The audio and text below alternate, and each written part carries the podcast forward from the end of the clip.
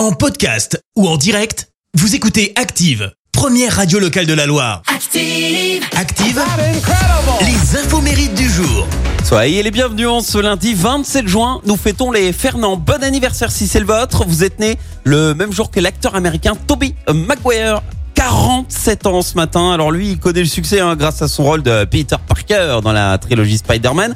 Il a remis le costume de l'homme araignée dans Spider-Man No Way Home qui introduit le multivers. Alors j'en dirai pas plus parce que je risque de vous spoiler. En revanche, ce que je peux vous dire, c'est qu'il a bien failli euh, ne pas tourner dans Spider-Man 2. Alors la version officielle, c'est une blessure au dos lors d'un tournage. Euh, version officielle appuyée par euh, son neurochirurgien, sauf qu'il existe une version officieuse.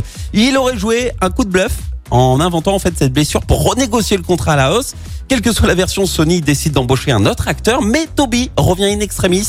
Et là encore, les versions divergent puisqu'on a la version avec euh, rendez-vous entre les cascadeurs et son neurochirurgien. Et la version où il a pris conscience que ses caprices de star allaient faire du mal à sa carrière. Au final, tout rentre dans l'ordre, il s'excuse et sa carrière décolle. Et puis l'actrice française Isabelle Adjani fête ses 67 ans. Elle a obtenu euh, son premier rôle à 14 ans. À 17 ans, elle entre à la comédie française et elle devient célèbre dès le début des années 70. Elle a reçu notamment 5 Césars de la meilleure actrice, un record inégalé, et deux nominations aux Oscars. Mais Isabelle Adjani, actrice, mais également chanteuse en 84, elle s'est vue offrir quand même de la part de Serge Gainsbourg cette magnifique chanson. Morceau devenu culte, avec un clip réalisé par Luc Besson, mais parce qu'il y a un mais, il y a une trahison. Ouais.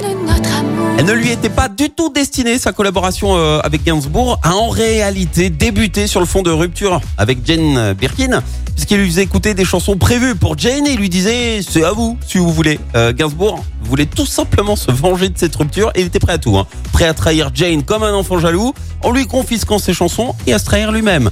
Pas cool, certes, mais vous savez ce qu'on dit. Le malheur des uns fait le bonheur des autres. La citation du jour. Ce matin, je vous ai choisi la citation de l'écrivain et scénariste français Henri Janson. Écoutez, le premier homme qui s'est marié, il ne le savait pas. Le deuxième, il est inexcusable. Merci, vous avez écouté Active Radio, la première radio locale de la Loire. Active.